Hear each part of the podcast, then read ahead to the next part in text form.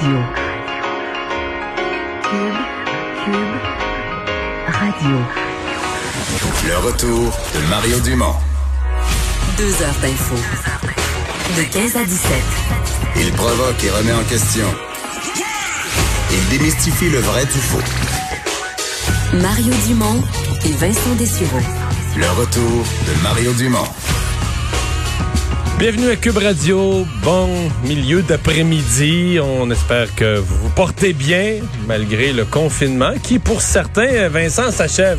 Oui, ben, le confinement euh, Non, professionnel. Le confinement social va se Oui. maintenir. Puis ça, d'ailleurs, c'est peut-être la difficulté. Là, il y avait une caricature, je pense qu'elle était française, peut-être, mais elle n'était pas québécoise, mais qui a circulé sur les réseaux sociaux d'un type qui entendait comme la fin du confinement, qui était tout content. Ils vont pouvoir se faire un party entre amis. Non. Elle va pouvoir aller au resto. Non. C'était toutes des affaires comme ça. Puis là, finalement, il dit, ben, je vais retourner travailler. C'est ça. Ben, c'est ça. Non, dans les parties le fun, il n'y a pas grand nouveau, là. Non. Euh, dans, dans ce qui sera maintenant accessible, du moins dans les prochaines semaines, les, les trucs excitants, puis on parlait de la pêche, euh, les activités d'été. Il y a même pas de date là, pour ça. On, Non. est à- on va en reparler plus tard. Non, c'est vraiment comme si on élargit euh, l'ensemble des activités économiques comme étant des activités essentielles, mais euh, c'est vraiment euh, des activités économiques. Par contre, contrairement à l'Ontario hier, qui avait qui avait des phases mais pas de date, c'est beaucoup plus précis là, le plan qui vient d'être présenté par Québec et assez rapide, assez audacieux, il faut le dire, compte tenu du nombre de cas qu'on a au Québec. faut dire que c'est euh, les premières phases, phases qui ont des dates. Là, plus loin, euh, on verra. Là. Et d'ailleurs, ces dates peuvent changer n'importe quand selon euh, euh, les, les ordonnances de santé publique, les courbes et tout ça. Vous dire donc quand même le bilan du jour, là, 83 nouveaux décès, euh, 775 nouveaux cas, 84 hospitalisations, euh, 7 aux soins intensifs. Et d'ailleurs, on voulait ventiler tu sais, le numéro, le nombre d'hospitalisations. On avait dit, ah, mais tu sais, ça monte, mais il y a beaucoup de personnes âgées qui qu'on ne renvoie pas en CHSLD. Bon, c'est pas tant que ça. Finalement, c'était moins que une centaine. 94. Alors, il y a quand même 1500 D'ailleurs, il y avait un article sur eux ce matin dans la presse qui a un peu fait euh, patate, là, parce que l'article un titre, l'accrocheur, euh, tu sais, les hôpitaux sont rendus comme des hôtels, parlant de ces gens qu'on gardait à l'hôpital alors qu'ils devraient, être, ils devraient être retournés en CHSLD. Là. Mais je veux dire, pour l'ensemble des hôpitaux, on parle de, on parle de moins de 100 personnes, à la limite d'une centaine de personnes. Donc, on comprend qu'on veuille pas les renvoyer, qu'on donne une chance aux CHSLD qui sont débordés, qu'on veuille pas les renvoyer, mais c'est pas un phénomène là, euh, Non, c'est pas d'une grande ampleur. Effectivement. Euh, et euh, on a commencé le point de presse de 13 heures Fran- euh, avec François Legault qui nous a montré un graphique, là, deux courbes bien distinctes, une courbe CHSLD au niveau des décès et là la courbe, on sait là euh, qu'on a vu monter en flèche dans les euh, dernières semaines Euh, et cette courbe qui est vraiment différente de la courbe à l'extérieur des CHSLD euh, dans la le- bon, la population en général où là c'est une courbe qui monte très lentement, qui est Et stabilisée. qui depuis à peu près vers le depuis le 10 avril ou à peu près, c'est entre 7 et 10 par jour. Là. Exact. C'est ça le chiffre. 7 et 10 décès par jour, donc hors CHSLD. Ce qui est, c'est- un décès, c'est toujours beaucoup quelques décès. Mais je veux dire, ça montre pas un portrait aussi affolant que la crise qui sévit dans les CHSLD. Ça montre un portrait plutôt stable. Même, on pourrait dire que là, cette courbe-là même l'air est en train de se calmer. Là, les 10, 11 sont passés, puis on redescend plus vers du 7, 8 par jour. Et euh, c'est ce qui amène donc euh, le hockey de la santé publique pour une ouverture graduelle dans les prochaines semaines de l'économie. C'est pourquoi ce n'était pas la ministre de la Santé, Daniel McCann, qui était à la gauche du premier ministre aujourd'hui, mais Pierre Fitzgibbon, le ministre de l'économie, euh, qui ont donc euh, expliqué euh, ce qui allait ouvrir en premier. D'ailleurs, je vous fais entendre un extrait de Pierre Fitzgibbon sur euh, les trois premières euh, étapes, du moins, de cette ouverture. Comme le dit le premier ministre, notre plan de réouverture sera progressif et se fera en plusieurs phases.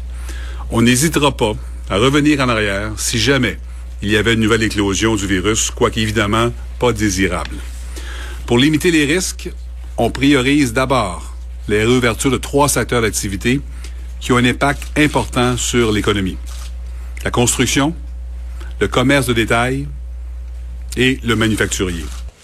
Alors, je vous donne les dates. Pour ce qui est du commerce de détail, partout au Québec, sauf la communauté métropolitaine de Montréal, ça Sauf ouvre que la, la CMM, c'est quasiment la moitié du Québec. Quand on Oui. dit sauf, là, c'est, écoute, à un million, c'était à proche de la moitié du Québec. Là. Oui, heureusement pour la CMM, c'est pas beaucoup plus loin. Là, parce que ce qui est en dehors communauté métropolitaine de Montréal, c'est le 4 mai, où donc les magasins euh, au détail qui, qui ont une porte sur l'extérieur. Donc, ça exclut les magasins qu'on retrouve dans les centres d'achat.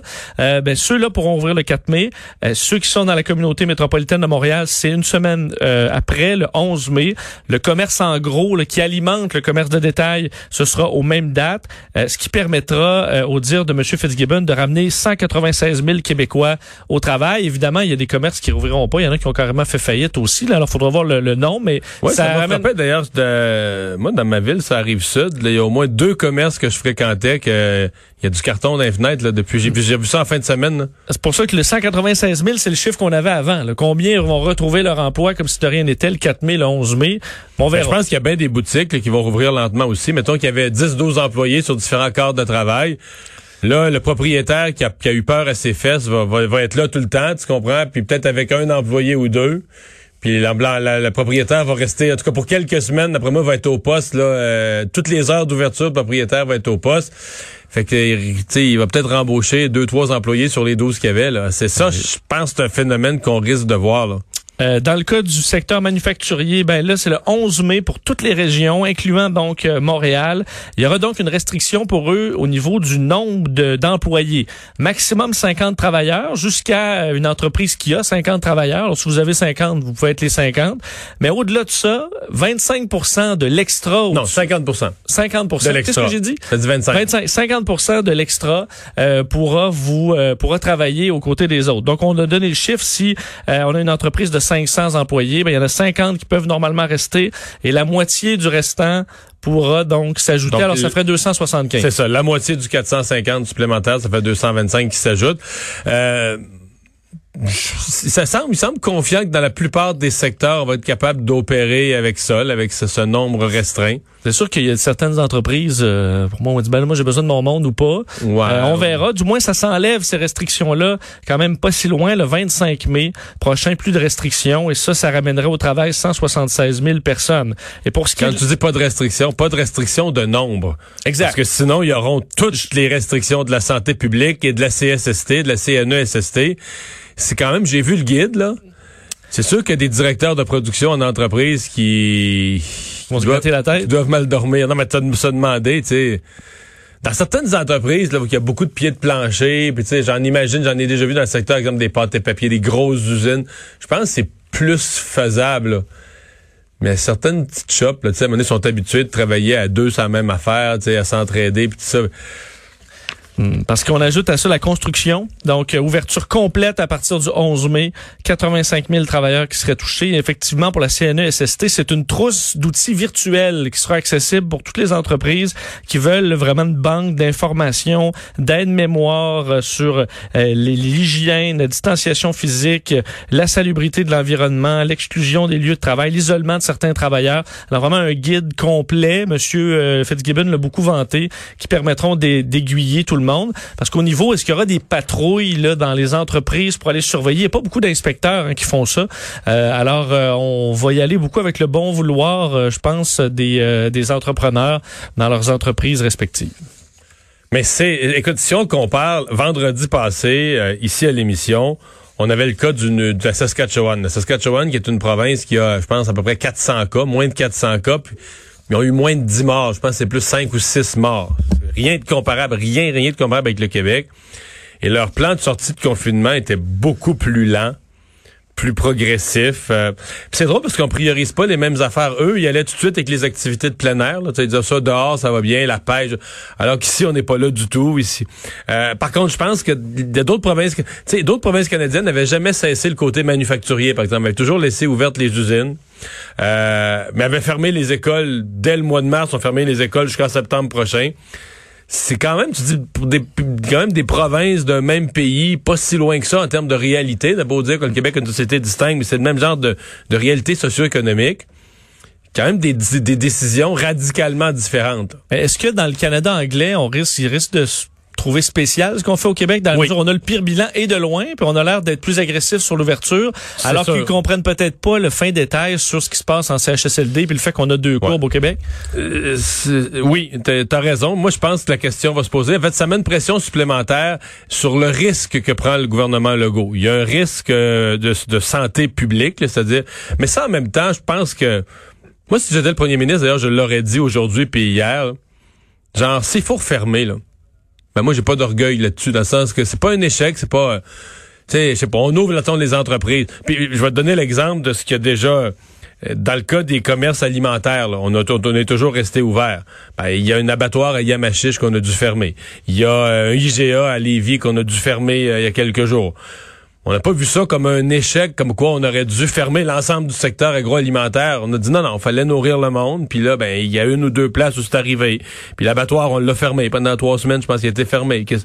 Fait que c'est un petit peu comme ça, je pense qu'il faudra regarder ça, dire, ben regarde, on, opère, là, puis s'il y a une usine, de monnaie qui a une éclosion parmi les employés, mais elle, la, la santé publique va la fermer. Trois semaines. Et ça veut pas dire qu'on n'aurait pas dû. Ça veut dire que là, il est arrivé ça. Mais il y a quand même une prise de risque. Si la courbe dans son ensemble euh, à réaugmenter, puis il faut fermer l'ensemble. C'est pas juste une région, pas juste une entreprise, mais fermer l'ensemble, recon- reconfiner l'ensemble de l'économie. Là, le gouvernement, le Legault aurait l'air fou un peu, à mon avis. Parce qu'on dit que ce sera super graduel, mais on ouvre quand même beaucoup. Ouais, c'est graduel, euh, c'est graduel, mais on ouvre le robinet, euh, c'est ça, à chaque lundi, on ouvre un coup, là. Euh, c'est quand même assez rapide.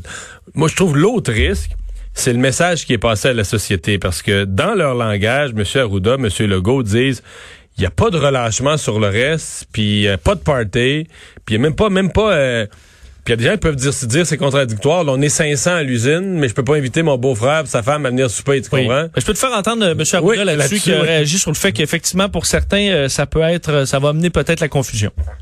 Je demande à la population de collaborer et de prendre prudence pour pas que dans la communauté on flambe, non pas à cause de la réouverture, mais parce que les gens se sont rassemblés, se sont mis à faire des, des, des, des parties, puis ont exposé aussi nos plus aînés. Bon. Ouais, mais c'est vraiment ça, là. C'est vraiment de, de dire, ben, c'est une activité économique qui reprend. Puis c'est quasiment comme... faut- la, la seule façon de voir ça que j'ai trouvé, là, il faut voir que on s'en va tellement dans le trou, nos gouvernements, puis tout ça, puis nos, nos pays en récession, puis les gouvernements en dette, puis tout ça, que c'est comme si François Legault nous dit, mais repartir l'économie, faire vivre l'économie, là, les usines, les commerces, tout ça, est devenu un service essentiel. C'est rendu même de la santé publique. C'est ça. Il faut pas que tout tombe. C'est ça. Et donc, c'est pas comme si on venait d'être libéré. C'est comme si on dit non, non, ben autant euh, l'infirmière est essentielle, l'ambulancier est essentiel, le policier est essentiel. Mais l'activité économique, d'avoir un minimum d'activité économique qui marche normalement, on n'aura probablement pas le tourisme, puis la culture, puis les spectacles. Il y a quand même certains secteurs qui souffrent, mais il y a un minimum d'activité économique qui devient essentiel, donc qui devient plus importante que ton party qui lui est pas essen- essentiel le vendredi soir. C'est vraiment Et ça le message. Le confinement dans nos vies personnelles va devenir encore plus important parce que là, des, présentement, il y a des couples, admettons, qui habitent pas ensemble. Ils disent, ben là, moi, je suis confiné, l'autre est confiné. C'est quoi les chances? Ben là, là c'est parce qu'il y a de plus en plus un qui va travailler à la shop, un que des enfants vont à l'école. Donc, de plus en plus, la personne rend compte confinement devient illégalement, plus important. ben, il y a plus de chances d'être contaminé. Ben, ça va être à, à surveiller. Euh, on va revenir à, à ça, mais juste une parenthèse, parce qu'une des grosses nouvelles, triste nouvelle du jour, euh, c'est une préposée aux bénéficiaires. euh, donc vraiment, ces gens qui sont aux premières lignes. Dans ce cas-ci, une jeune. On a eu un médecin il y a une dizaine de jours, un médecin de 44 ans de mémoire, et là, c'est une jeune femme de 31 ans. Oui. Ils sont moins nombreux, mais les gens plus jeunes ne sont pas exemptés. C'est toujours un drame, chaque décès, mais dans des cas comme ça, ça ébranle vraiment le milieu de la santé, un peu et tous les Québécois, là, voyant une préposée aux bénéficiaires jeunes, là, âgée dans la trentaine, Stéphanie Tessier, euh, qui est euh, décédée dans les dernières heures de la COVID-19. Euh, elle était hospitalisée depuis deux semaines après avoir donc contracté la maladie. Travaillait depuis quelques années comme préposée aux bénéficiaires, donc euh, dans le, le- le- coin de Saint-Jérôme. Euh, sa cousine euh, Mélanie qui a publié un message sur les réseaux sociaux hier là, par la disant une merveilleuse étoile s'est envolée cet après-midi. Ma cousine adorée, euh, je suis sans mots, triste, fâchée et impuissante. La vie est si injuste. Alors évidemment, euh, bon, ça place euh, le personnel de la santé, on sait à risque ce qui se passe, alors qu'on n'est pas nécessairement immunisé, même si on est jeune, c'est un, une autre histoire qui nous le rappelle. M. Trudeau, lui, qui est pas chaud chaud là, sur le, le déconfinement. Hein? Non, effectivement, euh, alors que euh, M. Trudeau, euh, qu'on surveillait, euh, bon, il était là un petit peu plus tôt aujourd'hui en raison de la session parlementaire virtuelle et qui était peut-être lui-même ébranlé par un incident avec sa mère hier soir à Montréal, là, qui était incommodé par la fumée à la suite d'un incendie, transporté à l'hôpital. Il a Ouais, confirmé. Initialement, on avait dit un incendie dans son bloc, mais c'est carrément un incendie sur son balcon, dans son unité là, du, du bloc appartement. là. Exact, même que les pompiers, c'est quand même une intervention de 70 pompiers qui ont permis de circonscrire les flammes vraiment à l'appartement de Margaret Trudeau, mais été transporté à l'hôpital euh, et Justin Trudeau lui a parlé, euh, se porte bien, alors a tenu à rassurer tout le monde là-dessus.